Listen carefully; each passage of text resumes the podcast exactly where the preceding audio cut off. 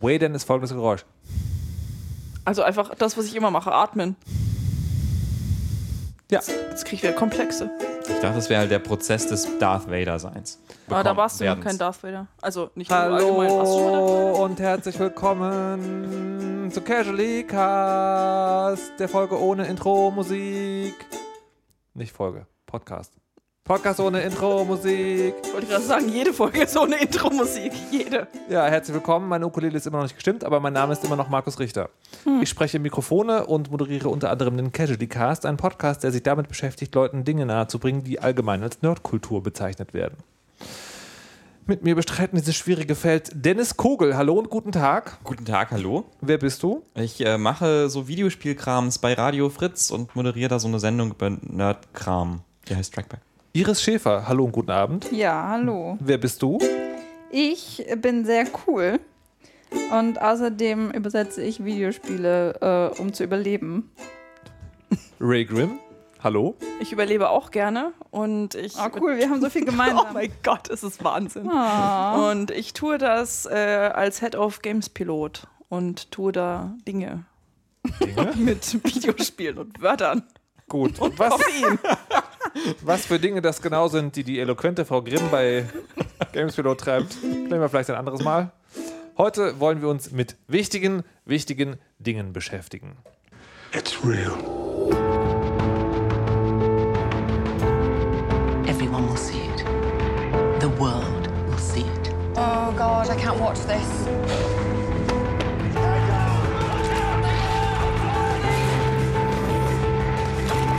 Dabei handelt es sich um eine Serie des BBC, die Black Mirror heißt und ich glaube auch schon ein bisschen älter ist. Also ich habe sie auf Netflix neulich gesehen. Und ähm, da gibt es schon drei Staffeln und ein Christmas Special. Und ähm, alle hier haben davon zumindest schon mal was gehört, oder?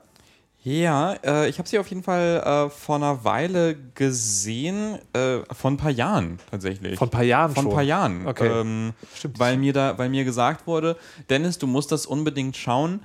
Da hat ein Mann Sex mit einem Schwein. Und so kriegt man dich bekanntlich.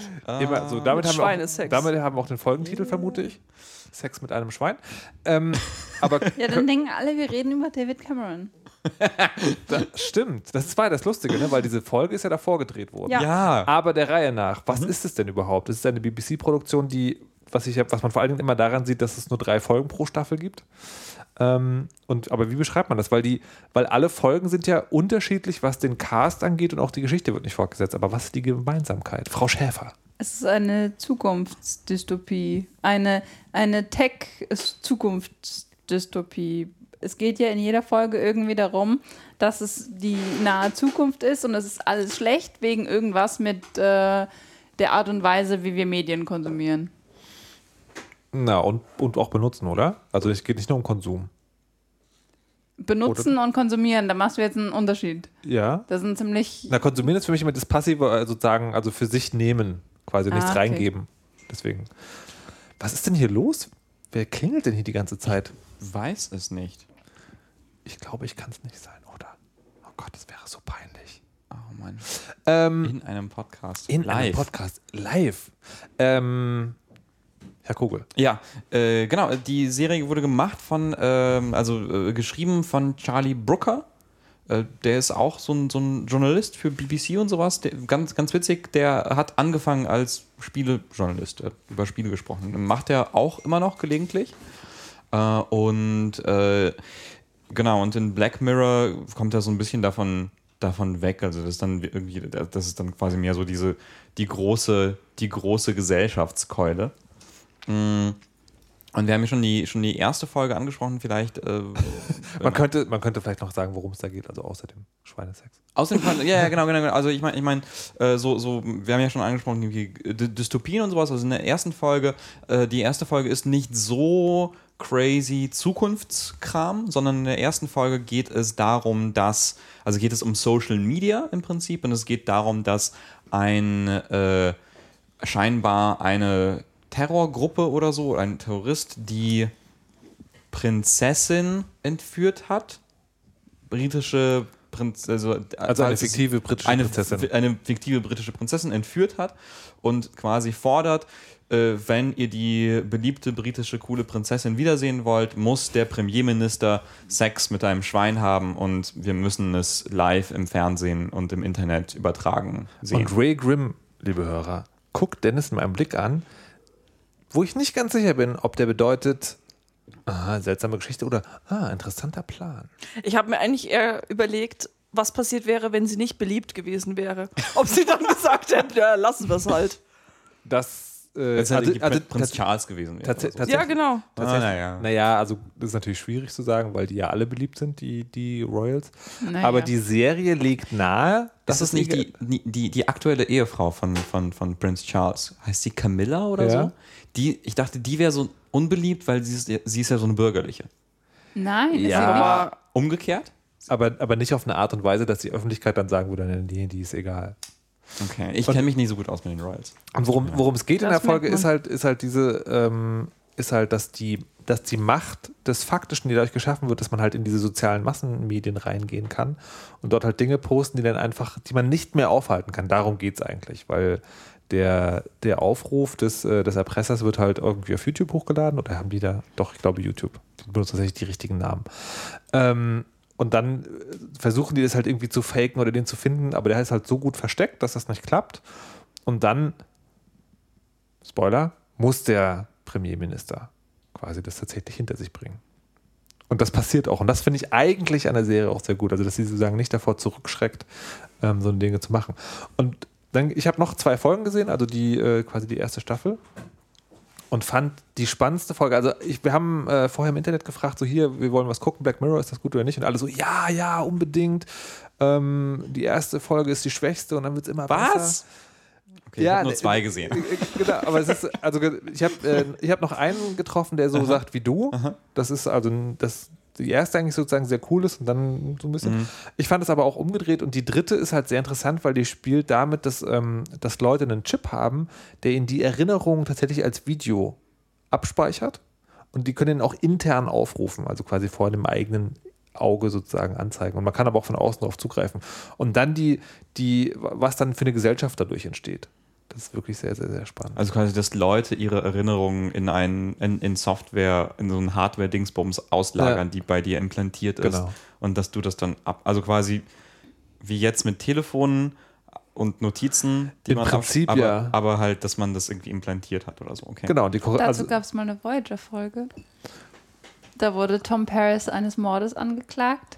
Und ähm, zwar haben die, die, haben die die Beweise dafür genommen aus den Erinnerungen des Opfers. Und dann haben sie halt diesen Clip abgespielt, der, der aus der Sicht des Opfers spielt. Aber der wurde natürlich gefaked. Und das haben sie dann danach herausgefunden, weil die Größe des, äh, des Täters nicht gestimmt hat, weil Tom Paris viel größer ist. Also das wollte ich nur mal sagen. Das, ähm, und das kann man genau nachhören im Rewatch-Podcast in Folge.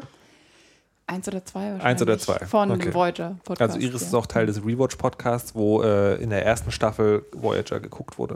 Und jetzt gerade seid ihr bei Deep Space Nine? Deep Space Deep Nine, Space ja. Nine, genau. Ähm, ich, ich bin jetzt gerade ein bisschen verwirrt, weil ich mich an vier Folgen Black Mirror erinnere, aber es gibt ja eigentlich nur drei. Das ist sehr komisch. Hast du vielleicht noch das Christmas Special geschaut? Nee. Okay. Zukunftsmarkus. Na, bist du's? wahrscheinlich hast du einfach eine Folge gesehen, die, die nur in deinem Kopf abgespielt wurde und deswegen kannst du dich an mehr erinnern. Das, ist halt total faszinierend. Teil dieses ganzen. Ich erinnere mich an, eine, also es gibt diese Vielleicht ist Folge. dein Chip kaputt. ja, genau. Dö, dö, dö. Es gibt die Folge mit dem Premierminister. Dann gibt es die Folge, wo es darum geht, dass, ähm, dass Leute in so, einer, in so einer Art Silo wohnen, wo sie die ganze Zeit auf so Ergometer, Fahrräder, Fitnessdingern äh, irgendwie Strom erzeugen für den Rest der Gesellschaft und gleichzeitig an so einer Castingshow teilnehmen können. Dann, äh, wie jemand äh, die Erinnerungen irgendwo hochlädt. Also nicht, nicht die Erinnerung, sozusagen, dass aus einem Social Media Profil eine AI erschaffen wird und dann später auch ein künstlicher Mensch daraus. Und halt diese Nummer mit den, mit den, mit den äh, Erinnerungen. Hm. Ich traue meinen eigenen Erinnerungen. Aber egal. Was ich das Schöne, ihr beiden, äh, Iris und Dennis, ihr habt ja jetzt irgendwie zwei von geguckt und dann fandet ihr es langweilig. Ja. Ja. Warum?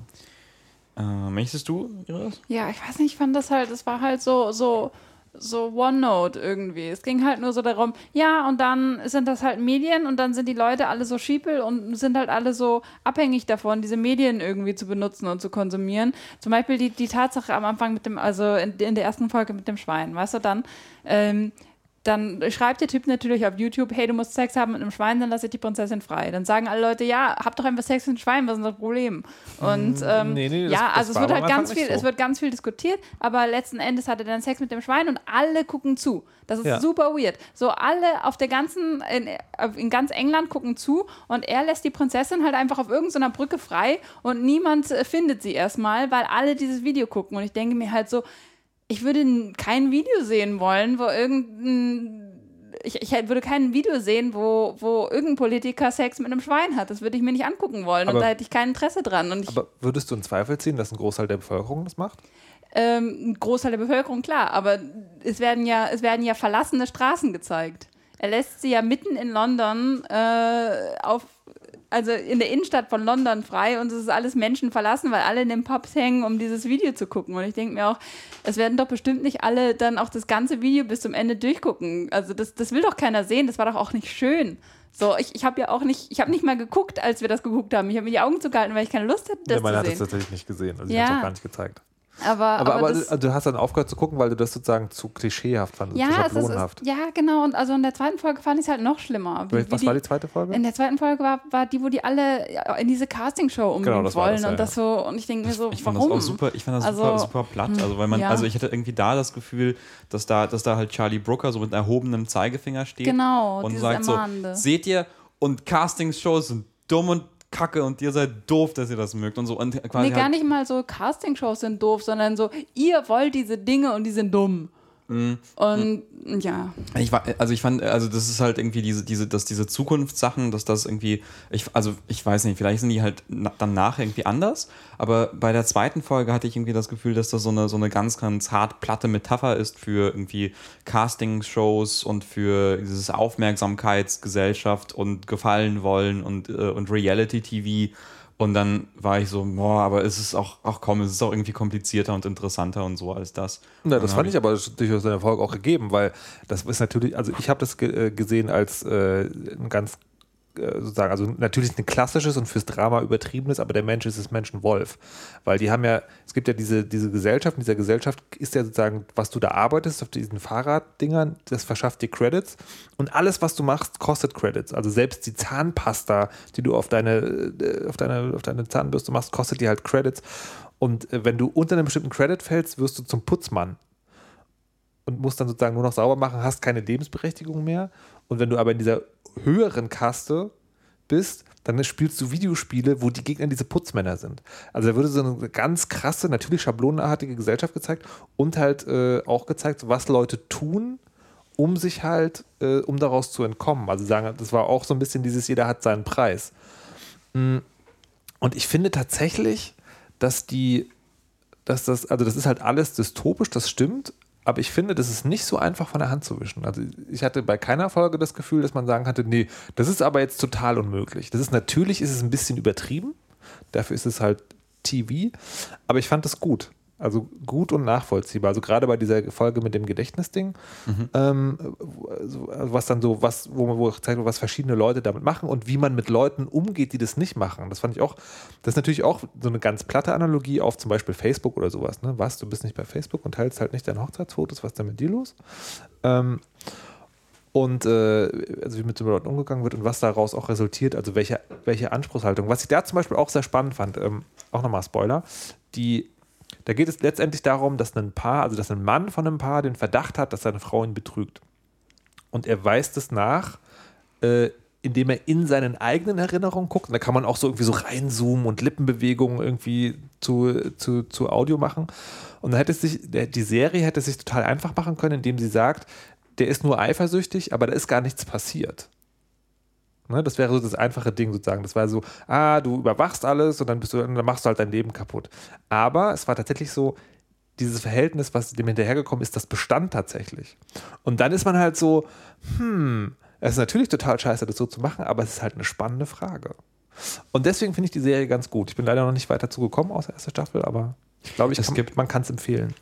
Es gibt, ähm, was ich ganz interessant finde, warum ich das, warum ich da irgendwie nochmal reinschauen wollte, war, es gibt ein Christmas Special. Hm, Das wird auch immer gesagt, dass man es gucken soll. Ähm, ich möchte es einfach nur gucken, weil da John Hamm mitspielt. Wer Oh ist John ja. Hamm? John Hamm, das ist der, das ist der, der, ich wollte jetzt irgendwie einen Peniswitz machen, weil er keine Unterhosen trägt, aber, äh, aber das ist ein Schauspieler, der hat halt in Madman mitgespielt. Das ist die, die Serie, die irgendwie vor ein paar Jahren so viel, also irgendwie auch mit, äh, mitverantwortlich war für diesen Serienhype gerade. Madman, die Serie über die 60er Jahre Werbe, äh, Werbeagentur. Und da war der halt der Don Draper, der talentierte äh, Arschloch-Creative-Chef, äh, der keine Unterhosen trägt. Aha. Das ist, das ist, also das ist, das, das, das, Das ist das, was hängen merkwürdige geblieben Detail. ist? Das ist das, das, ist, ja, das ist das Merkwürdige, was man, worüber alle irgendwie bei John Hamm sprechen, ist, dass er immer, wenn er irgendwie öffentlich irgendwelche Auftritte hat, niemals seine Unterhose anhat. Und Was, der Schauspieler? ja, der Schauspieler. Das ist. Okay, also die, Ges- also die, die, die Serie ist jetzt so platt dystopisch, aber du möchtest Christian Special gucken, weil da ein Schauspieler natürlich. Gut, Nein, nicht. ich lasse das einfach so stehen. Oder? tu es, tu, es, tu es. Ja. Sehr schön. Ray Grimm. Die sagt das alles gar nichts. Würdest du jetzt mal reingucken oder nicht? Nee. Nee? Nein. ähm, ich weiß nicht, es hat mich jetzt einfach irgendwie alles nicht so wirklich angesprochen. Ich kann auch gar nicht so hundertprozentig sagen, warum. Aber ich bin ja sowieso so ein ganz super selektiver Seriengucker. Ähm, ich gucke relativ wenige Serien, wenn, dann gucke ich die auch so Binge-Watching technisch, immer alles am Stück.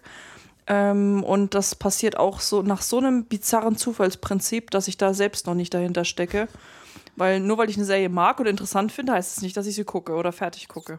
das ist, Okay. ja, ich gucke zum Beispiel gerade in Anführungszeichen Jessica Jones. Habe ich, finde ich total super, aber ich habe nur drei Episoden gesehen und wer weiß, ob ich den Rest jemals sehen Ja, werde. tu es, weil es ja ganz toll ist. Ich kann auch eine Folge von Casually Cast dazu empfehlen. Mhm. In der ausführlich drüber gesprochen wird. Ich weiß jetzt gerade nicht welche, aber wir verlinken sie in den Show Notes. Da habe ich auch drüber geredet, habe ich die Comics gelesen. Ja, stimmt. Aber, Ich bevorzuge einfach lesen. aber die, aber, also ich, ich fand aber die Schweinefolge, fand ich großartig. Fand ich, ich wirklich. glaube, die will ich, echt überhaupt nicht sehen. Das, will nee, ich, fand die, ich, fand die ganz, also ich fand die schmerzhaft zu sehen und ich fand die aber auch sehr interessant. Fand, fand ich, ich fand die Schweinefolge fand ich gut und dann diese zweite Folge fand ich ganz schlecht. Aber die, aber die Schweinefolge finde ich immer noch gut. Ich fand bin halt bei bis den beiden das Ende. Folgen, die wir geguckt haben, so unglaublich langweilig, dass die Gesellschaft so als eins agiert. Weißt, Mhm. Es sind die Massen, die dann irgendwas machen. Die Massen gucken alle dieses Video. Die, die, die Gesellschaft, das Ganze, die machen alle diesen komischen Casting-Show Lebensstil mit, wo sie alle äh, hinter diesen Credits her sind, was dann so kapitalistisches Lebensglück und du versuchst, den Aufstieg zu machen. Das war so unglaublich platt und alle machen irgendwie das Gleiche und es gibt halt, es gibt nicht so wirklich, also das, das finde ich halt so schade, weil, weil, weil, weil es gibt immer Leute, die irgendwas Alternatives und anderes machen und es gibt immer ganz viele andere Ecken und Nischen von Leuten, die, die, die irgendwas anderes machen. Dann fand ich das so. Aber das finde ich echt hohe Ansprüche. Also generell an, an sozusagen Kulturproduktion, weil da kommst du ja quasi nie zu irgendwas, wenn du das immer alles berücksichtigen wollen würdest. Nein, fand- aber es, es geht ja nicht darum, dass man irgendwie alles darstellt. Ich fand es halt super platt und, und, und, und klischeehaft und es war halt wirklich nur dieses Schiepel-Ding, dass halt alle, alle sich uniform gleich verhalten, weil sie nicht widerstehen können, weil sie alle Medienopfer sind. aber- und das nee, fand aber- ich immer so. Hm. Aber gerade bei dem, äh, bei dem Ding mit den Credits, da ging es doch gar nicht anders. Also das wurde ja so dargestellt wie, ähm, also wurde nie genau aufgeklärt, was es ist, aber das war, war ja inszeniert wie, du bist halt da und du kannst halt auch, also es gibt gar keine andere Option, weil du halt in so einem dystopischen Science-Fiction-Gefängnis im Prinzip bist. Das auch sehr nett dargestellt war, fand ich. Ja, aber gut. klar, aber ne, ich meine, was heißt, es gibt keine andere Option? Ne? Ich meine, wenn die Gesellschaft das als solches akzeptiert, dass es keine andere Option gibt, dann ja, ne? Aber Naja, aber ich, also ich finde es als Kritik komisch, weil das ja, weil das, dann könntest du ja nie, dann könntest du nie eine Fernsehserie über totali- totalitäre Systeme machen, wenn du das als Grundlage nimmst. Nee, das ist was anderes. Du kannst Serien, zum Beispiel in Hunger Games geht es um totalitäre Systeme und da geht es total viel eben auch um, um, um den Widerstand Nee, geht's aber, dagegen. Ja, aber da, geht- genau, da geht es aber um den Teil, wo der Widerstand schon da ist. Und ein totalitäres System ist ja nicht sofort mit Widerstand. Ja, naja, auch also in den Leben. ersten beiden Filmen ist das mit dem Widerstand noch alles sehr in den Kinderschuhen. Und da geht es ja auch darum, dass sie versucht, sich irgendwie in der Gesellschaft äh, halt, halt eben nicht, äh, halt eben nicht den Zorn des Establishments auf sich Vielleicht zu ist ziehen. unsere Weltsicht verschieden. Du bist Optimistin und sagst, in jedem totalitären System gibt es Widerstand. Und ich finde, das ist glaubwürdig, weil ich das für möglich halte, dass es so eine totalitäre Systeme wie da dargestellt gibt, wo es möglicherweise Leute gibt, die die daran denken, Widerstand zu machen, aber es gibt einfach keinen Widerstand. Nee, ich würde nicht sagen, dass es in jedem totalitären System unbedingt Widerstand gibt, aber ich denke, dass, dass nicht alle an dem totalitären System äh, gleichmäßig teilnehmen. Interessant. Schaut Black Mirror, sagt uns, was ihr davon haltet. Ähm, Ray hat gerade gesagt, dass sie lieber liest. Ja. Ja. Was liest du denn so? Ach Nicht. nee. Warte mal. Ja, das Oh wäre eine schöne Überleitung gewesen, Oh, wenn ich dieses Buch mögen würde, über das wir jetzt reden, nicht wahr? Stimmt. Aber das Mann. lese ich nicht. Fun wir wollten, Fact. wir wollten eigentlich über ein anderes Comic reden, aber darüber reden wir heute doch nicht, weil das noch keiner gelesen hat. Außer ich. Außer du, ja. Sex Criminals. Wer hat das denn jetzt gelesen von euch? Ja, eigentlich? ich habe ich hab einen Iris Teil hat es gelesen. gelesen. Bei Iris. Lasst Ich Iris habe drüber hab reden. zwei, zwei Bände gelesen. Es kommt jetzt demnächst der dritte raus und in, in Einzelissues gibt es die auch schon alle, aber ähm, ja, Sex Criminals. Sex Criminals ist ein Comic. Und da geht es um zwei Menschen, die ähm, Sex haben und dabei ähm, die Zeit anhalten können. Und äh, das nutzen sie, um Banken auszurauben. What? Okay, also während sie Sex haben, Nee, also können sie die Zeit anhalten? Oder Nee. während sie Sex haben, hält die Zeit an? beim Orgasmus hält die Zeit an. Und wenn sie beide gleichzeitig äh, einen Orgasmus haben, dann sind sie zusammen in dieser angehaltenen Zeit. Und dann nutzen sie das, indem sie dann, während die Zeit stillsteht, Banken ausrauben. Wie lange hält die Zeit an? So, also es kommt drauf an. Also beim, beim es gibt, es gibt eine, es gibt eine Frau und es gibt einen Typen und beim Typen äh, hört es halt auf, sobald seine Refractory Period nennt man das, ne? In der, also bis du wieder kannst, ne? Dann hört es auf. Und, äh, und bei der Frau, ich weiß nicht, das ist halt so ein diffuses post-orgasmische Phase, in der halt die Im Zeit an. Afterglow. Genau, Im genau. Afterglow und da, hält die im- Zeit an. Genau. Okay.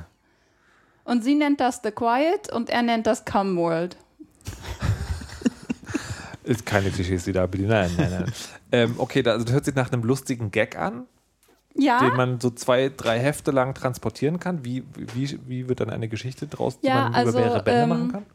Wa- wa- Was ich halt ganz interessant finde, ist, ähm, es geht halt auch eigentlich sehr viel um diese, diese, ähm, um das Aufwachsen in der Gesellschaft und das, das ähm, äh, sich mit der, Sex mit der eigenen Sexualität auseinandersetzen und äh, das überhaupt alles erst kennenlernen. Es geht halt ganz viel um die Backstory von beiden dann auch, äh, wie sie halt aufgewachsen sind und wie sie überhaupt äh, ge gelernt haben, was sie können und, ähm, und sich damit generell auseinanderzusetzen und mit ihren Körpern auseinanderzusetzen. Und ähm, dann geht es darum, also die, der Plot, warum sie Banken ausrauben, ist, ähm, er arbeitet bei der Bank und er ist da sehr unglücklich. Und sie äh, versucht, eine Public äh, Library, also eine Bibliothek, äh, zu retten, die äh, aber kurz äh, vor, dem, vor der Schließung steht und äh, die Bank ist dafür verantwortlich und dann will sie einfach von der Bank das Geld klauen und dann wieder zurückgeben, um, die, um diese Bibliothek am Leben zu halten. Ähm, und ja, das, das läuft dann alles nicht so gut, weil äh, dann kommt nämlich die Sex Police ins Spiel. Das sind nämlich, ähm, ja, das, das, das, sind, das sind andere ähm, Menschen mit ähnlichen Mächten wie die beiden Protagonisten, aber ähm, die haben sich halt verschrieben, alle Menschen, die ihre Sex-Superpowers ähm, zu äh, unlauteren Zwecken zu benutzen, zu verfolgen und zu belangen. Das war, das war der, das war, das äh, kommt am Ende vom ersten, vom Ja. ersten Volume. Genau. Ähm, und das war so der Moment bei mir, wo ich dachte, ah, wa, was? Jetzt wird's zu wacky. Es wird zu wacky. Und ich fand's, fand's ein bisschen zu, also da, das war der Moment, wo ich dachte, hä, okay, das ist ein bisschen komisch. Äh, ich hatte gehofft, dass sie einfach nur ganz viele Banken ausrauben und Sex haben. Ähm, und, und vielleicht gibt es dann irgendwie interessante Gespräche über Sex oder sowas, aber, aber vor allem Banken ausrauben. ich weiß, also da- das, das, mit der, das mit der Sex-Police hat mich total verwirrt so, und, und irgendwie komplett aus der Bahn geworfen, weil, das dann, weil ich hatte das, dann das Gefühl, so Moment, jetzt ist es ein komischer Sex-Superhelden-Comic, was? Aber dann, dann habe ich halt auch nicht mehr weitergelesen. Ja, und dann in, in der nächsten Issue fährt es halt erstmal wieder einen Gang zurück, weil dann, dann haben sie halt auch Angst vor der Sexpolice und hören erstmal auf damit. und, äh, aber dann, dann geht es halt ganz Ich hätte viel, Angst vor der Sex-Police. Äh, aber dann geht es halt ganz viel um, um, um hier Mental Health, weil, weil er hat ja dann auch äh, Mental Health Issues und er nimmt dann auch Medikamente, die so nicht gut für ihn sind und er hat einen Therapeuten, der so nicht gut für ihn ist und ähm, muss sich dann erstmal damit auseinandersetzen und es geht halt und, und ähm, bei und sie hat auch Issues, weil sie hat sie hat wieder die Pille genommen und die das verträgt sich nicht und dann geht es halt ganz viel darüber um äh, wie man seinem eigenen Körper was Gutes tut und wie man sich um sich selbst kümmert und das ganze Self-Care-Ding und äh, dann geht es darum, dass sie einen Pornstar finden, die auch ähm, äh, ähnliche äh, Abilities hat, außer dass sie sich äh, in einen Geist verwandelt, wenn sie ja. Was? Also Ich glaube, Markus hat bald einen Zusammenbruch da hinten. Ich, naja, das ist, also das, Das ist, das ist, es ist eine ganz absurde Mischung aus diesem total übertriebenen Superhelden-Sexwitzen und, und dann, dann es, es fährt sich immer hoch in diese, diese absolute absurde Spitze. Und dann geht es wieder runter und erzählt irgendwie dann wirklich so, so nah an den Personen dran irgendwie Geschichten von wegen, ja, ich habe ganz viele Mental Issues, weil es mir wegen dieser ganzen Sache nicht gut geht und weil ich Angst habe, dass ich von den Sex Criminals überwacht werde. Von Und- Sex, Sex Police. Von der Sex Police, ja. Und äh, also der, der entwickelt ja dann auch wirklich so eine Paranoia, weil er halt Angst hat, dass sie ihn die ganze Zeit überwachen und so. Und das, ist, wird, das, das wird dann wieder sehr nah und sehr realistisch und sehr, sehr nah an der Person erzählt. Und dann schraubt es sich wieder hoch in die nächste Spitze. Und das ist halt ganz absurd, weil es dieses, diese merkwürdige Achterbahnfahrt, dass es halt immer wieder zu diesen absurden Spitzen kommt. Und dann zwischendurch geht es dann wieder so, ja, gut, jetzt haben wir das hinter uns gelassen, jetzt, jetzt reden wir wieder über diese Personen und warum die Issues haben. Und ähm, also das ist für derzeit, derzeitiger Stand ist für mich, ich würde da mal reingucken, alleine weil es irgendwie so komisch ging, aber ich würde kein, momentan kein Geld dafür ausgeben. Dennis, bist Ja. du ebenso begeistert wie Frau Schäfer? Ich, nein, ich weiß nicht. Ich hätte, also ich hätte, äh, ich war, hab, das ist ja, also Sex Criminals ist irgendwie, im Moment habe ich das Gefühl, so einer der, der gehypteren Comics. Ich habe das Gefühl, es Okay. wird viel drüber geredet. Das taucht irgendwie immer auf Listen auf, von wegen, diese neuen Comics müsst ihr gelesen haben. Sex Criminals, ganz, ganz, ganz toll. Äh, in einer Reihe mit den anderen, also mit vielen Comics, die wir sonst hier so besprochen haben, sowas wie äh, Miss Marvel und sowas, taucht irgendwie auch dauernd Sex Criminals auf. Ähm, und ich das ist eine, eine sehr Ein- schöne Mischung. eine Tats Tatsache. äh, und äh, ja, ich weiß nicht, na, so nach, der, nach dem ersten Band hatte ich jetzt nicht, nicht wirklich Bock weiterzulesen, aber dass, dass, ähm, dass es da irgendwie um, um, um Mental Health und sowas im zweiten geht, finde ich, find ich halt interessant und das dann würde ich deswegen nochmal reinlesen. Aber ich habe, äh, wir haben vor der Aufnahme so ein bisschen drüber gesprochen und da meintest du, Ray, dass du das ganz furchtbar fandest. Ja, ganz furchtbar ist übertrieben, aber ich mochte es halt wirklich nicht, weil, also, ich weiß nicht, eigentlich hat es alle Zutaten von irgendwas, was ich ganz spannend finden könnte. Ich mag halt auch den Autor, der hat äh, Mac, Matt Friction, der hat ja auch äh, Hawkeye geschrieben, was ich richtig gut Das fand. ist super, das ist so ein tolles Comic. Ja, es ist total fantastisch. Und äh, obwohl ich halt nicht dachte, dass ich den Charakter eigentlich groß mag, aber ich fand den so toll geschrieben. Und habe ich halt geguckt, was er sonst noch gemacht hat und habe halt geschaut, was er auch so abseits der Superheldengeschichten gemacht hat, weil ich halt nicht wusste, dass äh, Sex Criminals im weitesten Sinne auch, wenn man so möchte, eine Superheldengeschichte ist. Aber mir war es dann irgendwie, ich weiß nicht, das war sowas wie, äh, wie so Coming of Age gemischt mit Superhelden, gemischt mit Pornografie, gemischt mit Heist. Und eigentlich könnte man meinen, dass es eine coole Mischung ist, aber irgendwie hat mir das nichts gegeben, weil ich die Charaktere nicht mochte. Und das Problem bei sowas ist halt gerade, wenn man hat, wenn man zwei Hauptcharaktere hat, ähm, auf die quasi die Geschichte so fokussiert ist, wenn man mit denen nichts anfangen kann, dann bricht für mich halt dieses ganze System zusammen. Und ich konnte mit denen nichts anfangen. Ich fand die unsympathisch, ich fand die uninteressant, was noch viel schlimmer ist als unsympathisch. Und da war es dann halt auch so, dass ich dann gegen Ende des Comics gedacht habe, ja, brauchst du auch nicht mehr wissen, wie es noch weitergeht. Ich bin übrigens schockiert darüber, dass, dass, dass ich derjenige war, der, der dumm gekichert hat wegen, wegen Coming of Age. Okay, Wow. gut. Dank, ich habe es noch nicht mal gehört, aber danke, dass du es nochmal wiederholt hast. Niemand sonst. Meine Güte. Na gut. Nee, aber mir ging es auch ähnlich wie dir eigentlich, Dennis, weil ähm, ich hatte das am Anfang in diesen Einzelvolumes gelesen, halt nicht in den, nicht in den Sammelbänden, sondern in Einzelcomics und dann bin ich irgendwie durch den ersten, also zuerst habe ich nur die allererste Issue gelesen und war so, ja, okay, das reicht. Und weil war, war super und habe ich mir gedacht, ja gut, mehr muss ich jetzt nicht wissen, weil das war gut. Dann habe ich irgendwann weitergelesen und dann habe ich ein bisschen über diesen ersten Sammelband hinaus gelesen und dann fand ich es aber auch total blöd irgendwie an irgendeinem Punkt und habe dann aufgehört. Und jetzt habe ich letztens noch mal den zweiten Sammelband in Gänze gelesen und dann fand ich es wieder gut. Also es, es, es hat halt, es hat halt auch diese komischen Erzähl, also hat, wie gesagt, diese komische Erzählstruktur, wo es dann, dann immer wieder abtaucht und, und sich hochfährt und manche Sachen funktionieren dann nicht so gut und manche Sachen funktionieren dann wieder gut, aber irgendwie das Gesamtbild hat mir dann beide Male sehr gut gefallen Hm, eigentlich. vielleicht, vielleicht, muss man, vielleicht muss man dem zweiten tatsächlich irgendwie eine, eine Chance geben, um das irgendwie besser, besser zu bewerten.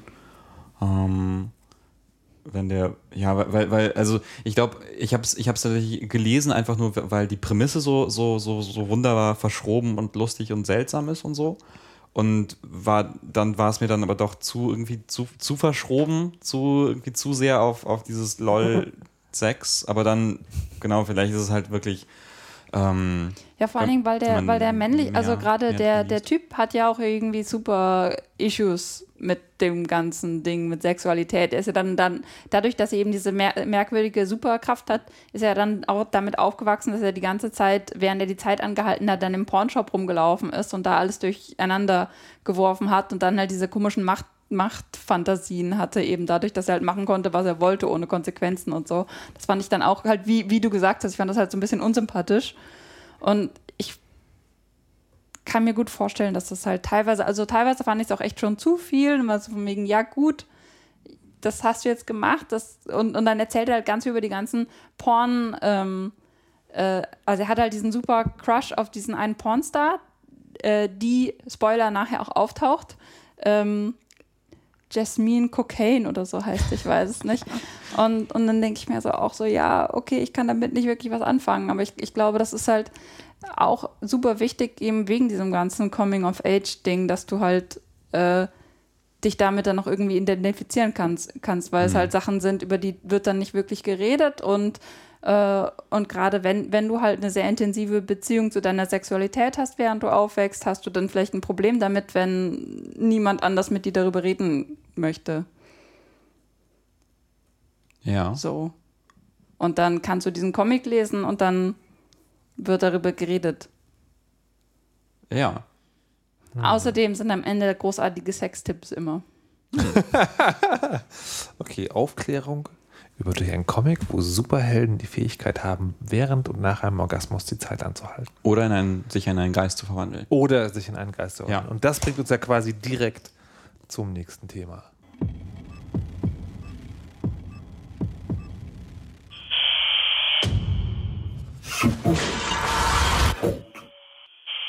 Nämlich zu einem Spiel, in dem man die Zeit anhalten kann, beziehungsweise in dem die Zeit angehalten ist. Und das Spiel heißt Superhard. Und Ray hasst es. Und Ray hasst es. Wir kommen gleich dazu, Das warum, stimmt gar warum Ray es hasst. Wir wollen aber erstmal erklären, was es ist. Ähm, ja. Ja. So, so, soll ich? Ich hätte jetzt auch, aber Okay, bitte. okay. Äh, äh, äh, Superhot ist ein, ähm, ist ein, ein, ein Ego-Shooter, ein First-Person-Shooter, äh, in dem die Zeit angehalten ist, solange man sich nicht bewegt. Und sobald man anfängt, sich zu bewegen äh, oder sich umzuschauen und sowas, oder, also beziehungsweise die Zeit läuft quasi ganz, ganz, Ganz langsam, langsam. ganz so, so sirupartig. Äh, und sobald man sich halt bewegt, läuft auch die Zeit weiter. Und das führt halt dazu, dass man Kugeln ausweichen kann und so, ja, so ganz platt halt so Matrix-mäßige Moves machen kann, indem man durch den Kugelhagel tanzt und Leuten Waffen an den Kopf wirft und sie dann alle umbringt. Äh, und das macht man in so kurzen, kleinen ja, Leveln. Und entstanden ist es halt äh, vor ein paar Jahren bei so einem Game Jam, dem, dem, äh, bei einem Game Jam, wo es darum ging, dass man doch mal Shooter-Mechaniken überdenkt und irgendwie neu denkt und dann hat das ganz, ganz viel Hype abbekommen. Äh, das gab eine Kickstarter-Kampagne und das war jetzt zwei Jahre in Entwicklung oder so, zwei, zweieinhalb Jahre. Also gefühlt ewig. Wir haben das, das wurde auf der Amaze ausgestellt und das vor zwei oder drei Jahren sogar Ja, schon. ja, ja. Und da konnte man es, und das fand ich sehr spannend, auch ähm, auf einer Oculus Rift spielen, also auf einer Virtual Reality Brille.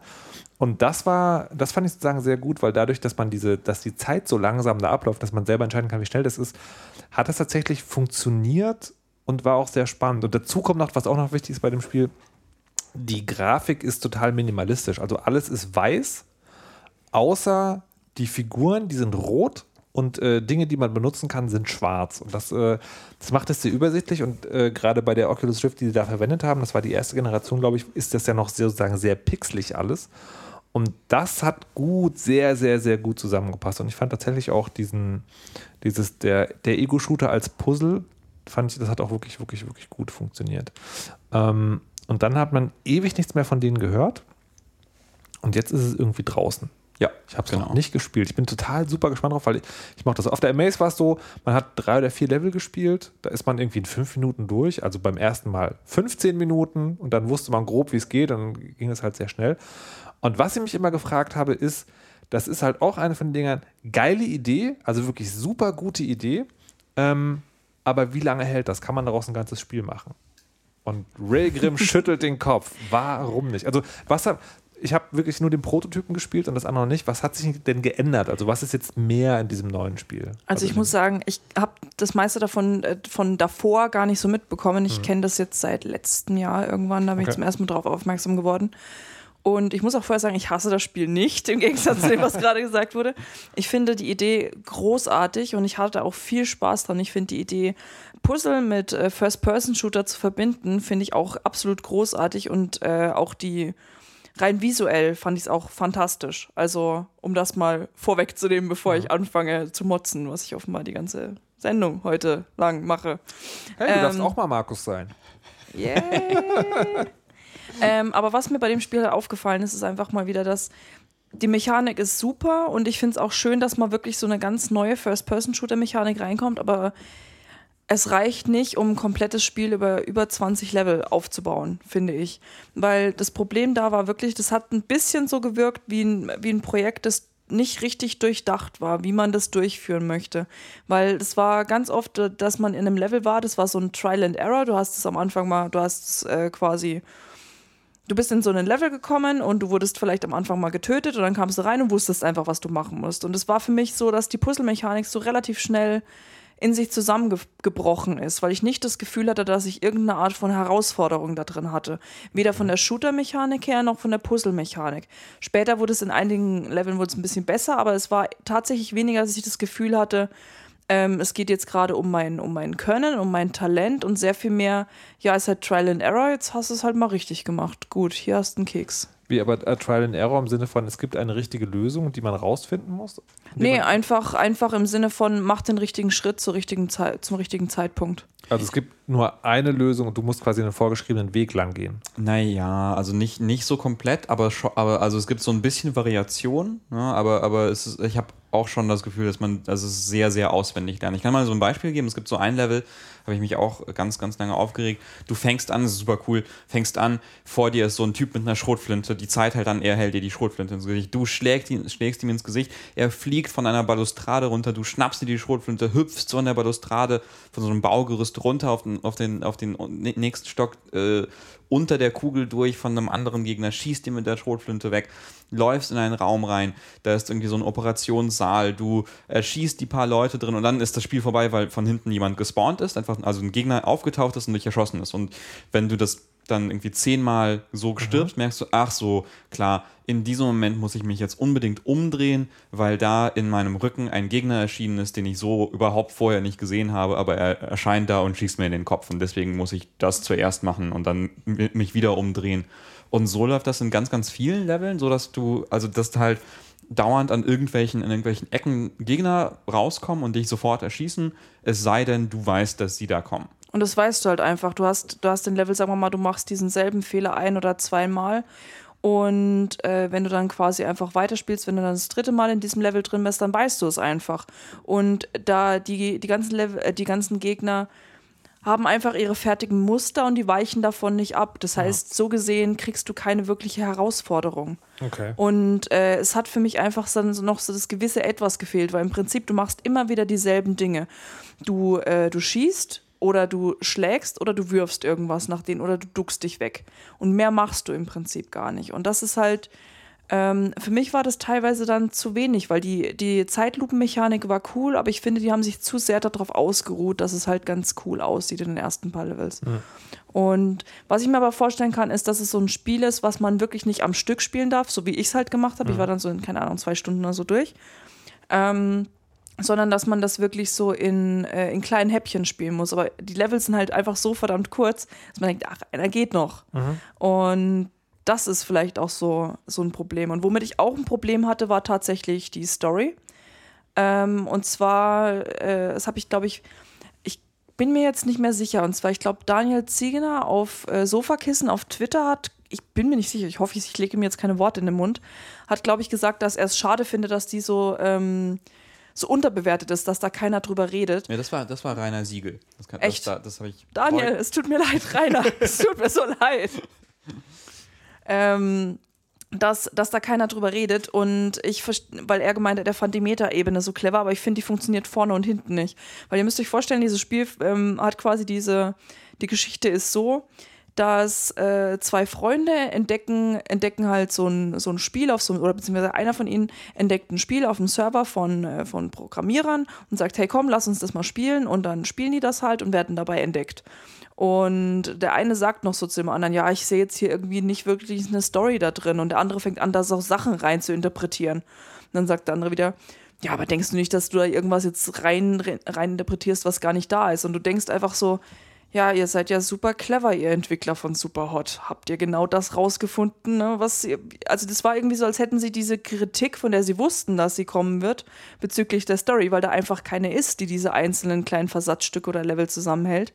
Dann haben sie gedacht, okay, wir wissen, dass die kommen wird, klatschen wir einfach mal eine Story drüber, die genau das aufgreift und damit nehmen wir quasi diese Kritik weg. Aber das tun sie einfach nicht, weil es funktioniert hinten und vorne nicht. Und hätten sie das Ganze weggelassen, wäre ich persönlich glücklicher gewesen. Es hat so, also ich finde die Ästhetik tatsächlich, an, da, daran finde ich aber sehr cool. Die Ästhetik ist fantastisch, Ja, aber das ist das ganze Spiel. Also da kann man, visuell kann man dem Spiel einfach nichts vorwerfen. Also weil das, weil das, das, das, die ganzen Menüs und sowas wirken halt, als, ob- also wirken halt wie so eine so einer Demo-Disc oder sowas, die man halt vor, ich weiß nicht mal, ob das, eine, also eine Demo-Disc oder eher vielleicht irgendwie so ein komischer Demo-Server, den man irgendwie in den 90ern oder so gefunden hat, äh, mit so komischen Menüsachen und ASCII-Art, mit so, ne, so, so, Symbolgedöns-Sachen, wie so Cracker-Gruppen sie irgendwo reintun und so komischen kleinen Minimal-Grafik-Demos von ASCII Zeichen, die dann irgendwie ein 3D-Objekt simulieren sollen. Das war, war irgendwie einfach nur seltsam und interessant. Aber die woran mich die Story total erinnert hat, ist, ist äh, Hotline Miami. Also weil, äh, also ganz, ganz anders, äh, aber Hotline Miami, das Spiel, wo so, so, so äh, Killer sich Tiermasken anziehen und Leute erschießen, äh, in Miami der 80er mit krasser Musik, da da ging es ja auch darum, dass es ganz am Anfang die Frage stellt, so, hey, warum, warum tust du das eigentlich? Warum spielst du dieses Spiel? Ist das, ist das etwa so schön, hier Menschen zu, zu töten und sowas? Und erfreust du dich an dieser Gewalt? Warum tust du das? Und Superhot macht ja auch was ähnliches, indem es halt fragt, warum spielst du überhaupt dieses Spiel? Was, da ist doch irgendwie nichts dran und so. Und die Antwort fand ich irgendwie auch unbefriedigend. Dann. ja, das ist eben Also- das. Ich fand halt, Hotline Miami ist halt. Also es versucht clever zu sein. Ja, So. es versucht clever zu sein und es scheitert dran. Während Hotline Miami einem wirklich halt noch so, da sagt man, da denkt man halt eher drüber nach, warum das jetzt so ist. Und bei, bei Superhot ist es halt so, sie wären gerne so clever, aber sie schaffen es, sie kriegen für mich die Kurve einfach nicht. Und ich finde, das macht es für mich halt einfach so schade und einfach irgendwo auch noch, in Anführungszeichen, noch schlimmer, als wenn sie halt nichts gemacht hätten. Ich, weil die, Aufzie die Art, wie es aufgezogen ist, wie es visuell ist, finde ich großartig. Auch man kriegt halt quasi immer, es ploppt dann immer so die Nachricht von dem ersten Freund auf, der halt irgendwas schreibt und dann äh, man selbst spielt quasi so den zweiten Freund und kann selbst was eingeben, aber egal welche Tasten man drückt, man hat quasi immer wieder kommen dann die, die Sachen, die vom Team vorgegeben werden. Und das fand ich halt persönlich eigentlich ganz süß gemacht. Also es war schon cool. Aber so die Art der Geschichte, die war für mich einfach überflüssig, weil es ist für mich keine Metaebene. Es ist, ist für mich so, wie so, ähm, ich glaube, Christine von, von Giga hat es gesagt, ähm, ist wie so ein Studentenprojekt, das nicht wirklich zu Ende gedacht wurde. Aber da, das, das frage ich mich gerade sozusagen, ob das nicht ein bisschen an den, sozusagen am, am Hype scheitert, weil wenn dieses Spiel Aber den hatte ich ja nicht. wenn, äh, okay. Weil das hatte ich ja, wie, gesagt, ich habe es ja. Wie, Bitte? naja, aber du hast schon mitgekriegt, dass es sozusagen, dass es das Ding, also das ist ja nicht aus dem Nichts für dich. Nee, nee, aber ich hab's, ist es, ich glaube, ich habe irgendwie letztes Jahr oder was den ersten Trailer gesehen oder so. Naja, genau, aber sozusagen, das gibt für dich eine Vorgeschichte. Was ich meine ist, wenn das so aufgetaucht wäre wie das erste Demo, also quasi auf einmal kommt aus dem Nichts dieses Spiel Ja. und hat halt eine geile Mechanik und dann ist halt sozusagen noch so ein Ding drumherum gekleistert, aber jeder weiß eigentlich, dass die Story sozusagen nichts will, sondern einfach nur so ein Paket ist, ähm, ob es dann das Spiel vielleicht ein bisschen einfacher gehabt hätte. Frage ich mich gerade. Ich weiß, also wie gesagt, es war halt so, ich habe es gesehen und ich dachte, ja, das ist, äh, es, es sieht cool aus. Irgendwann spiele ich das mal. Aber dass ich es jetzt zum Beispiel auch für uns getestet habe, das ist tatsächlich durch Zufall passiert, weil alle anderen schon Ja. so viele Sachen zu testen hatten, habe ich gesagt, okay, dann mache ich's. Und ähm, ich habe mir auch gar keine Story versprochen. Ich dachte auch nicht, dass da eine ist. Ich dachte wirklich, das sind einfach nur die Aneinanderreihung von verschiedenen Levels. Und dass da eine war, hat mich tatsächlich mehr gestört, als wenn gar keine da gewesen wäre. Okay. Ich glaube, ich, ich, also ich weiß, das ist jetzt wieder so, so Küchentischpsychologie, aber ich habe das Gefühl, dass der Hype irgendwie die, die Entwickler irgendwie zu, zu irgendwie überrollt hat, weil die dann irgendwie dann sitzen und denken, okay, jetzt gucken alle auf uns und alle wiederholen dieses super hot, Ja. super hot, super hot. Und so, oh Mann, alle lieben das. Wir müssen, äh, wir müssen halt irgendwas Cooles machen. Das hat ja auch also wirklich lange gedauert und Was, so. also was mich auch gewundert hat, ist, die haben ja dieses Crowdfunding gemacht, das hat lange gedauert. Die waren die zwischendurch nicht sogar bei Microsoft? Ich, hatte- ich habe irgendwas im Nee. Kopf, also in Erinnerung, dass die irgendein Label hat, also quasi, dass die bei irgendeinem Publisher Okay. waren zwischendurch. Oder irgendwie auf der Xbox, I don't know. ich weiß auch nicht. Also irgendwie war es in der Tat sozusagen, hat sehr, sehr, sehr lange gedauert Mhm. und ist, äh, ist glaube ich, ein bisschen komisch. Und jetzt noch eine spannende Frage an euch. Das sind ja ähm, polnische Entwickler, äh, das ist ein kleines Team, glaube Mhm. ich, relativ. Ähm, und die haben ja, also Umsetzungsschwächen hin oder her, trotzdem was Cooles gemacht, nämlich Ja. das Ego-Shooter-Genre quasi, also eine neue Ästhetik ausprobiert und ein neues Spielprinzip, was geil ist. Und das Spiel kostet 20 Euro. so, ne, so, also, Ja. eine, so dieses, Für den also dieses hoch, hochpreisiges Indie-Ding halt. Ähm, und dann ist die Frage, kauft man sowas vielleicht trotzdem? Ja, also, aus dem Grund, dass man sagt, okay, das ist nicht perfekt, aber ihr habt halt was Cooles gemacht und ich will das unterstützen. also ich muss auch sagen, wie gesagt, ich habe viele Kritikpunkte an diesem Spiel, aber ich finde es cool. Also es hat mir auch Spaß gemacht. Das ist halt nur, ich sage halt, man sollte es vielleicht in Häppchen spielen und nicht alles am Stück. Und ich glaube auch, wenn man durchgespielt hat, kann man danach auch so, so Challenges und so machen. Also es ist jetzt nicht so, Ich, ich meine jetzt gar nicht sozusagen so sehr bezogen auf das eigene Spiel, sondern wirklich sozusagen die Frage, kauft man Spiele, wo man, wo man merkt sozusagen, okay, die Entwickler bringen das, also im Prinzip unser, das ganze Hobby oder diese so. ganze Welt äh, nach vorne, aber haben halt sozusagen aber naja. das Spiel an sich jetzt Genau, es ist vielleicht, vielleicht nicht mal wert. Also macht man Ja gut, in dem Fall ist es halt schwierig, weil da würde ich halt schon sagen, einmal das Spiel ist es wert, Mhm. aber ansonsten würde ich sagen, ähm, kommt drauf an, vielleicht wie sehr man sich äh, als, als, ich möchte nicht sagen als Gamer definiert oder als Spieler oder als Spielekritiker, aber Mhm. ich denke, bestimmte Sachen sind einfach wichtig, sie erlebt zu haben, unabhängig auch persönlicher Präferenz, was ganz witzig ist, wenn man dran denken, dass ich in der letzten Folge ja gesagt habe, ich will nicht unbedingt The Witness spielen. ähm, aber das heißt ja nicht, dass ich es nicht tun werde. Das Ja, heißt ja. nicht, dass ich mich nicht damit beschäftige. Ja. Also ich finde auch, dass es teilweise eine intensive Beschäftigung heißt nicht unbedingt, dass ich mich durch jedes Rätsel in The Witness Ja, ja. quälen muss. Ja. Ähm, aber ich finde, dass es auf jeden Fall sinnvoll ist, sich mit bestimmten, sich damit auseinanderzusetzen auf irgendeine Art und Weise. Sei es, dass man sich ein Let's Play anguckt, was ich in diesem Fall tatsächlich schade finde, weil es ist schon diese, diese Art der Zeitmanipulation zu erleben, ist einfach nochmal was anderes, als es einfach nur zuzusehen ähm, oder halt was darüber zu lesen. Also ich finde gerade da, das ist schon sowas, was man äh, erlebt haben sollte, auch um zu sehen, dann einfach, ja, wie sich das dann weiterentwickelt und vielleicht neues Potenzial drin zu sehen. Gerade Entwickler sollten das auf jeden Fall äh, gespielt haben, gerade Shooter-Entwickler, weil ich mir schon vorstellen kann, dass sich daraus interessante neue Dinge ziehen können. ich fand Das war das interessant, interessanter Punkt, aber die Frage, die ich eigentlich stellen wollte, ist, Verdammt nochmal, ich habe es äh, mir immer noch nicht ist beantwortet. halt, ob, man, ob man das Geld, also ob man, also man, man kennt dieses Spiel, hat es Ja. vielleicht sogar gespielt und ob man dieses Geld jetzt ausgeben soll, also quasi als so eine Art Mäzenatentum, dass man halt sagt, so, ich bin eigentlich sozusagen vom konkreten Spiel nicht überzeugt, aber weil die Entwicklung ein sehr, sehr guter Schritt in die Richtung ist, gebe ich euch trotzdem diese 20 Euro und kaufe das. Das finde ich ist eine ist schwierig. Also Okay. ich würde jetzt nicht einfach nur um zu sagen, ja, Idee war schon ganz nett, hier hast du mein Geld. Mhm. Äh, sowas würde ich eher nicht machen. Aber ich finde immer, das ist. Okay. Äh, wo war denn das? Das war neulich irgendein irgendein. Äh, Dennis, rede du erstmal. Ich muss Ja. schnell einen Gedanken suchen. ich, find, ich, also ich, ich würde ich würd übrigens auch sagen, dass, man, dass sich das lohnt, sich das mal anzuschauen. Mhm. Also weil, weil was, was, was ich irgendwie an, an mir irgendwie bemerkt habe, jetzt egal, ob man die Story nicht so toll findet, wie körperlich diese Erfahrung war, das zu spielen. Also ich bemerkte halt, dass ich nach jedem Level, wo ich geschafft habe, halt komplett angespannt war. Und quasi so, so saß und irgendwie das letzte Mal, wenn irgendwie dieses dumme Super Hot, Super Hot Message äh, kommt, dass das Level geschafft, ich jedes Mal so, oh Gott. Und ich fand das total krass, weil also man, man, hat ja dieses Gefühl eigentlich ständig, wenn man irgendwie so ein, so ein Spiel spielt, wo irgendwie viel los ist und man sich konzentrieren muss äh, und, und äh, viele schnelle Entscheidungen trifft. Aber da wird es so gedient, weil es so Ja. Langsam ist und aber trotzdem total angespannt bist mit und jetzt einen kleinen Schritt zurück und nach links und Ja. vor der Kugel ausweichen und dann saust sie vorbei. Und, und das ist toll. Und das hat auch so schöne Momente, wie wenn man ähm, wenn man anfängt, so, so Jackie Chan-Film-mäßig ähm, mit Tassen und Flaschen nach Gegnern zu werfen, Das weil irgendwie cool, alles ausgegangen ist und dann einfach so eine, eine Tasse nach der anderen auf Gegner wirft und denen alle, alle Sachen aus der Hand fallen und so. Also Das ist schon irgendwie toll. Ähm, das hat schon schöne Momente. Und ich glaube ich glaub tatsächlich, die, ähm, ich hatte mehr Spaß dann äh, äh, äh, mit den, ähm, mit den Challenge-Modi, die dann zum Beispiel die Regeln nochmal ändern und sagen, okay, jetzt hast du keine Waffen mehr, sondern nur noch das Schwert, mit dem du Kugeln aus der Luft schlagen kannst. Okay. Äh, oder jetzt äh, nur die Fäuste oder sowas. Ähm, äh, dass das irgendwie nochmal das Spiel ändert und der, der, der, der Arcade-Modus, wo man einfach nur so lange versucht auszuhalten wie möglich, der hat mir dann auch total viel Spaß gemacht, wo ich dann einfach mich erwischt habe, wie ich einfach so, so zwischendurch dachte, ach, jetzt so ein kleines bisschen Superhot spielen, das kann man noch machen. Und so, also weiß nicht, ich finde es, äh, war auch irgendwie enttäuscht nach diesen zwei, drei Stunden Story-Spielen, aber, aber dann letztendlich irgendwie auch, ich weiß nicht, irgendwie cool. Ja. Ja, also es ist, es ist, äh, es ist lohnenswert, das würde ich schon sagen. Und ich würde mich jetzt auch nicht unbedingt vom Preis abschrecken Ja, lassen. Aber ja, ja, ja. Ja, wie gesagt, das kommt halt immer drauf an. Also, wenn man halt von vornherein weiß, okay, das ist nichts für mich, weil ich mag keine First-Person-Shooter und äh, ich bin auch farbenblind blind und sehe deshalb die Farbe rot nicht, dann ist es halt schon, vielleicht sollte man sich dann nicht kaufen oder nicht unbedingt da Geld rein investieren.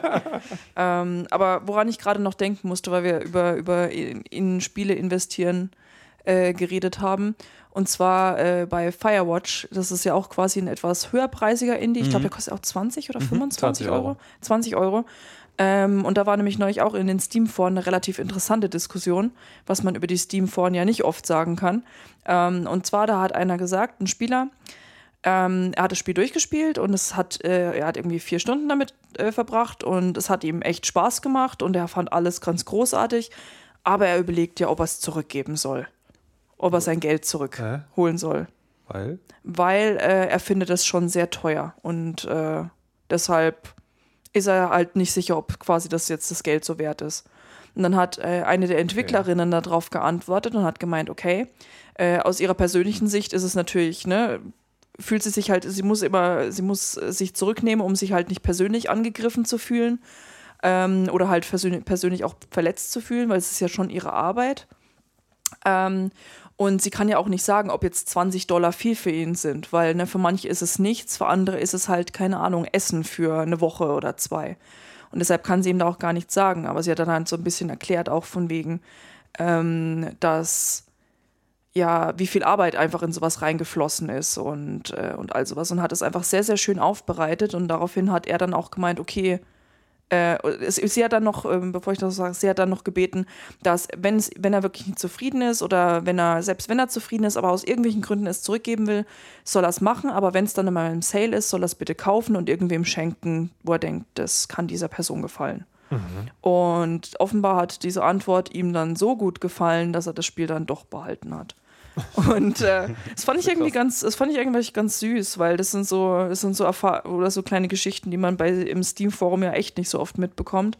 Aber die Frage, was halt solche Spiele wert sind oder ob man auch das mit dem Zurückgeben, was ja seit äh, auf Steam auch funktioniert, ich glaube, weniger als zwei Stunden müssen es ja gespielt sein. Und innerhalb von 14 Tagen. Ich soll es eigentlich wissen, ich habe auch schon mal Spiele zurückgegeben, muss ich sagen. Ähm, ja, nur zwei Stück. Hey, bei den Mengen, die ich kaufe, ist das schon gerechtfertigt.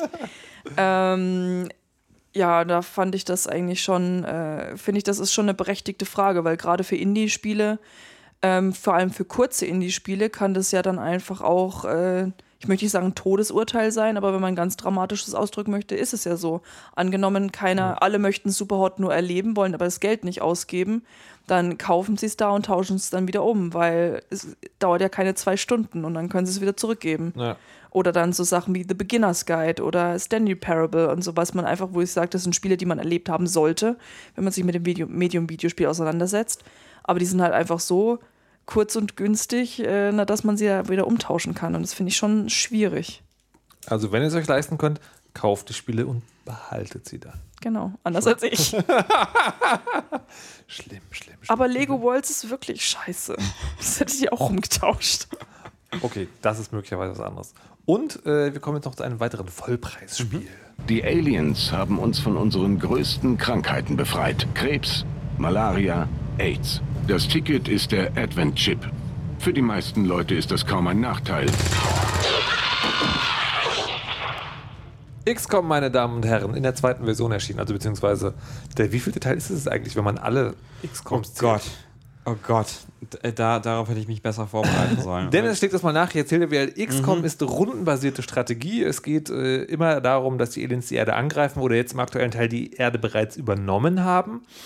Und ähm, dann schickt man so ein Team von vier bis sechs Leuten los und die müssen dann rundenbasiert, also das heißt, man kann immer so jede einzelne Figur sagen, geh mal dahin und dann schieß mal auf den oder geh noch einen Schritt weiter und dann sind, wenn man das alles mit seinen Figuren gemacht hat, kommt das Alien. Ähm, und zwischen den Einsätzen muss man dann noch äh, so Ressourcen ein bisschen managen, also irgendwie fest, festlegen, ob man Waffen äh, jetzt irgendwie neu entwickeln will oder Rüstung oder irgendwie doch was anderes. Und weil es nicht so richtig viel gute Rundenstrategie gibt, also weder jetzt gerade noch generell, glaube ich, in der Geschichte der Videospiele, ähm, ist das immer ganz gern gesehen. Es hat außerdem noch so diesen, dieses Hype-Ding von, das war in den 90ern eine ganz große Spieleserie und alle fanden es total geil. Jetzt kommt der zweite Teil oder ist der zweite Teil rausgekommen und ich habe es gespielt und ich war nicht so begeistert. Das ist total. Ich, ich bin da so seltsam, weil, weil, weil es. Ähm, also, ich war unglaublich begeistert. Ja. Und ich habe das, also ich, ich finde, ähm, als ich es gespielt habe, hatte ich danach so das Gefühl, okay, das ist, das ist ein Geniestreich, das ist fantastisch, ist dieses Spiel. Das ist so äh, eines der Lieblingsspiele, die so bei mir ähm, aufgeschlagen sind der letzten Monate. Bestimmt irgendwie so, bestimmt so äh, eines der besten Spiele, die ich über das letzte Jahr, also die ich die letzten zwölf Monate gespielt habe. Und äh, ich finde also generell ein fantastisches Spiel. Aber, das muss man halt dazu sagen, du Ja. hast es halt, also ich würde jetzt sagen, mehr oder weniger Zufall, aber vielleicht war es auch unglaublicher Skill, richtig gespielt. Es war unglaublich. Nee, genau, und das, und das ist irgendwie das, das, das was, ähm, was ich, wo ich jetzt irgendwie so Bedenken habe, jetzt wo ich deine, deine schreckliche Erfahrung damit Ja. kenne, äh, dass das, äh, wo ich denke, okay, ja, das, das ist vielleicht ein tolles Spiel, aber das ist nicht, nicht perfekt. Es hat, äh, es hat Probleme, die, die, die, ähm, die ich da vielleicht auch einfach übersehen habe. Okay. Äh, weil, weil ich sie einfach nicht erlebt habe. Ja. Ähm, ja. Was dann zum Beispiel? Das finde ich spannend. Also der, der Punkt ist, es gibt ja sozusagen, es gibt diese Einsätze. Und diese Einsätze, äh, ne, wo man halt die Figuren gegeneinander verschiebt, wie so ein Schachbrett, wo auch Explosionen stattfinden, ähm, die sind eigentlich ganz cool. Es gibt sozusagen, äh, es gibt, äh, also die, deine Leute gibt es in verschiedenen Geschmacksrichtungen, also Scharfschützen, Nahkämpfer und sowas. Und die Aliens gibt es mit verschiedenen Special Skills, also irgendwie äh, setzt Waffen außer Kraft oder übernimmt Tankenkontrolle, sodass du dir halt immer genau überlegen musst, okay, welches Alien schaltest du jetzt zuerst aus? Und es gibt auch immer zu viele Aliens. Ähm, aber das macht schon irgendwie Spaß. Der Punkt ist, die, diese andere Spielebene, wo du halt diese Waffen entwickeln musst, oder wo du Forschung, wo, sagen, wo du dafür sorgen musst, dass deine Leute richtig ausgerüstet sind, die tut so, als hättest du von Anfang an relativ freie Entscheidungen. Und sagt halt so, also du kannst jetzt hier diese Rüstung irgendwie entwickeln, das dauert relativ lange, oder hier diese Waffen, das dauert auch relativ lange, oder hier ganz kurz kannst du diese Elendleiche untersuchen, wenn du das machst, kriegst du so nützliches Zusatzequipment. Und es klingt so, als wären das alles, also sind noch, noch mehr irgendwie schnell, aber sozusagen, als wären das drei sozusagen Variablen, also äh, Gangarten, wo man denkt, so, hey, kannst du halt machen. Das, halt, das Spiel ändert sich dann sozusagen in einer bestimmten Art und Weise. Was aber nicht der Fall ist, sondern du musst am Anfang Waffen und Rüstungen erforschen. Weil nur dann, also dann verdoppelt sich auf einmal die Überlebensfähigkeit und die Schadensfähigkeit deiner Figuren und dann ist das Spiel sozusagen normal spielbar. Das Problem ist, wenn du diesen anderen Weg einschreitest, den ich nicht genommen habe, dann merkst du das nicht sofort, sondern du merkst es nach zehn Stunden. Also nach, nach zehn Stunden Spiel wird, das, wird, wird es dann unschaffbar schwer. Und dann kannst du nicht mehr zurück, weil, ähm, also du kannst natürlich ganz zurück und sozusagen nochmal anfangen, aber du kannst halt, du verlierst die Leute, die fehlen dir dann, weil die auch Erfahrungspunkte sammeln und du, ähm, du kommst mit den Forschungen halt auch nicht mehr hinterher, weil dazu müsstest du, also du könntest das machen, indem du einfach sozusagen keine Missionen machst und Missionen immer ähm, abwählst, also sagst, ich mache die Mission nicht, aber dann geht das Spiel, also die Geschichte des Spiels fort und dann verlierst du irgendwann, weil die Aliens dann gewonnen haben. Und das ist so ein Punkt, da bleibt dir nur der Neuanfang an dieser Stelle. Und da bin ich der Ansicht, muss ein Spiel eigentlich sozusagen, also nicht den Spieler an die Hand nehmen, aber doch so ein paar Warnzeichen geben, so von wegen, hey, du gehst gerade in eine Richtung, ist vielleicht nicht so geil. Ja, und das ist, das ist auch etwas, was, was der, der äh, Lead-Designer irgendwie schon, schon irgendwie erkannt hat. Also Jake Solomon, der Typ, der irgendwie der, der, der Chefentwickler davon ist, hat in einem Interview mit Rock Paper Shotgun erzählt, so, sie hatten halt, haben halt das Spiel gemacht und dann so im letzten Viertel haben alle Leute gesagt, das ist viel zu einfach. Aber das sind halt irgendwie die internen Tester, die das irgendwie seit zwei Jahren spielen. Haben gesagt, das ist echt zu einfach. Nee, wir müssen das schwerer machen. Und dann war der so, echt, stimmt, das ist echt zu einfach. Und er hat, er hat damit einerseits ein bisschen recht, ja, das, also, weil nämlich die Idee war, wenn es einfach ist, dann klicken nicht die coolen Systeme zusammen, die sie da reingepackt haben. Und die sind so cool, die sind so interessant, die sind so klasse. Und wenn es halt einfach ist, dann musst du nicht, nicht wirklich damit irgendwie dich auseinandersetzen und dann ist, dann, dann ist es nicht so geil. Und deswegen haben sie einfach die Schwierigkeit einfach so krass nach oben geschraubt, dass sie von Anfang an dir auf die Fresse gibt und du ähm, eventuell in so eine Todesspirale reinkommst. Weil das Ding ist halt, wenn in dein, also es hat ein, also das, da gab es auch einen tollen Artikel von, von Tom Francis dazu, das ist auch so ein Spieleentwickler, der hat geschrieben, das hat halt so, eine, so, ein- so ein Spiralenproblem. Wenn du in den Einsätzen deine, deine Truppen verlierst, weil es so schwer ist, dann werden deine Truppen nicht stärker, weil sie tot sind. ähm, Gut und- erkannt. und in der, in der nächsten Mission äh, äh, kommst du dann an mit schwächeren Truppen, die dann weiter sterben. Und du, Ja. du schaffst es nie immer, also du schaffst nie wirklich irgendwie äh, äh, starke Truppen dazu zu holen. Und deswegen, deswegen äh, st- gibst du auch total viel Geld aus, um deine toten Truppen zu ersetzen und hast gar nicht genug Geld, um irgendwie in deine Zukunft zu investieren, um, äh, äh, äh, um Forschung zu, um die richtige Forschung zu betreiben, was du halt schon angesprochen hast, äh, die richtigen Gebäude zu bauen und kommst halt einfach, es wird halt immer schwerer. Und der meinte halt, wenn du dich gut anstellst, wie das bei mir war, dann wird es immer einfacher und das stimmt. Äh, bei mir wurde es, je weiter ich im Spiel fortschritt, wurde es eigentlich immer einfacher, so dass ich gar nicht oft irgendwie alles neu starten musste, sondern ja, vielleicht war da halt irgendwie ein Soldat stark angeschossen, aber war halt nicht tot. Ähm, und wenn man verliert, dann wird es halt immer schwerer. Und dann wird es ja noch schwerer, sich da rauszugraben. Das ist halt total absurd. Aber ansonsten hat es so viele tolle Systeme, die dann irgendwie so reinklicken.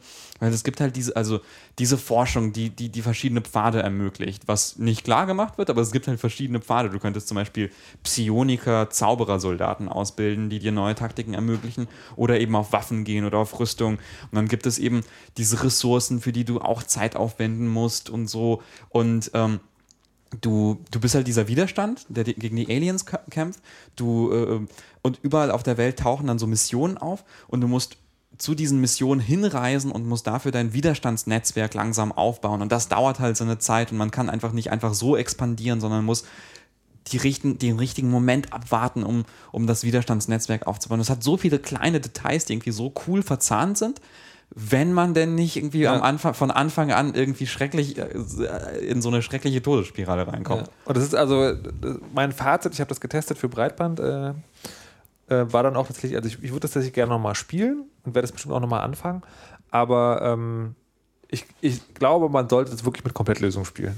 Also wenn man sich diesen, diesen Anfangsfrust sparen will halt.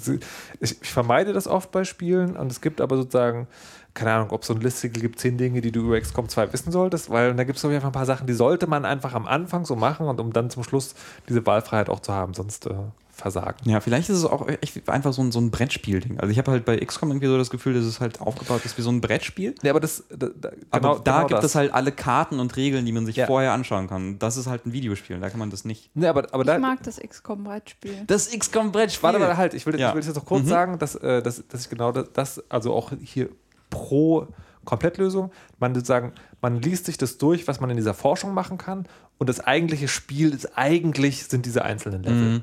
Und dann kann man das halt spielen. Ja, XCOM das Brettspiel?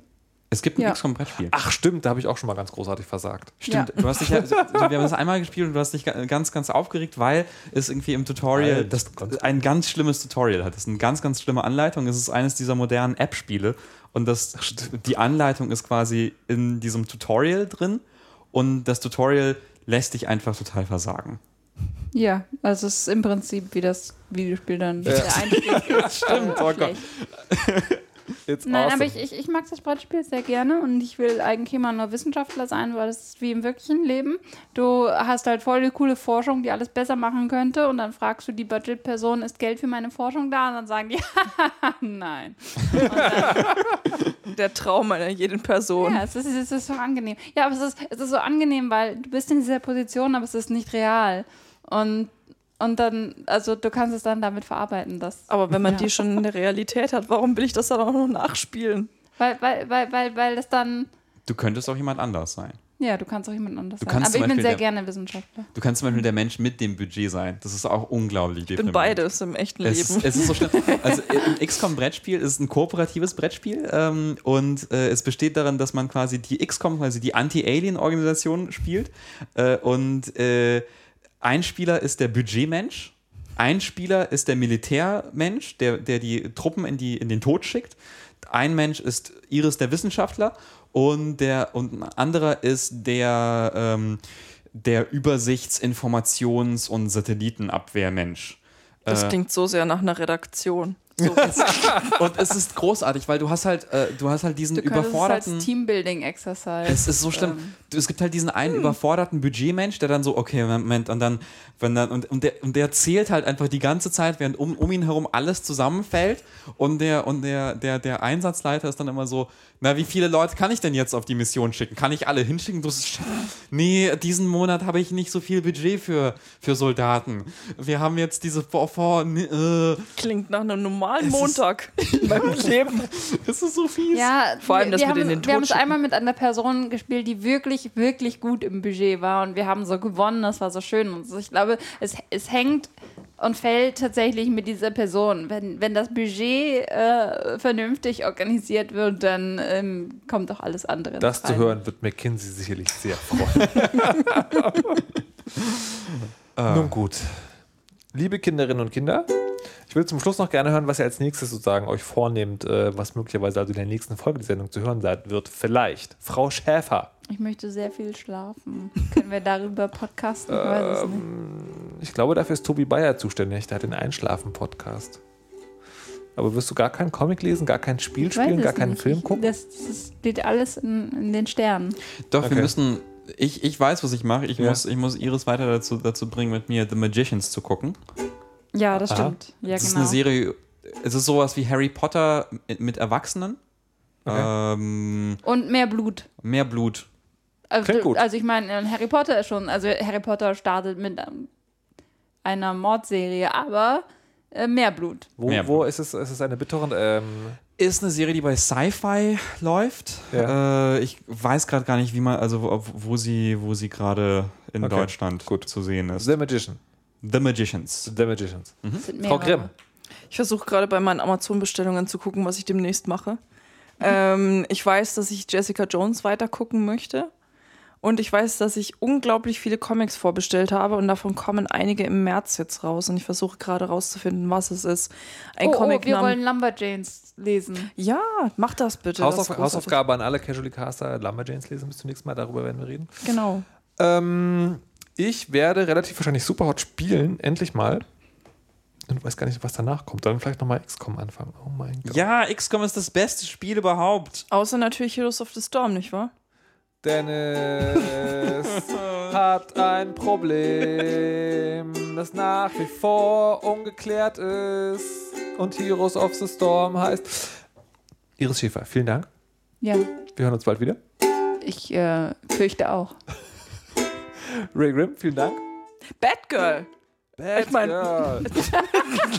Das, das wollte ich doch lesen. Ray Grimm ist Batgirl. Das sollst du nicht laut sagen. Dennis Kobel, vielen Dank. Gerne. Ich bin nicht Batgirl. Mein Name ist Markus Richter. Ich spreche im Mikrofon und verabschiede mich. Auf Wiedersehen. Dennis ist viel hübscher als Batgirl. Hast du mich gerade gedisst? Nein, oh Mann.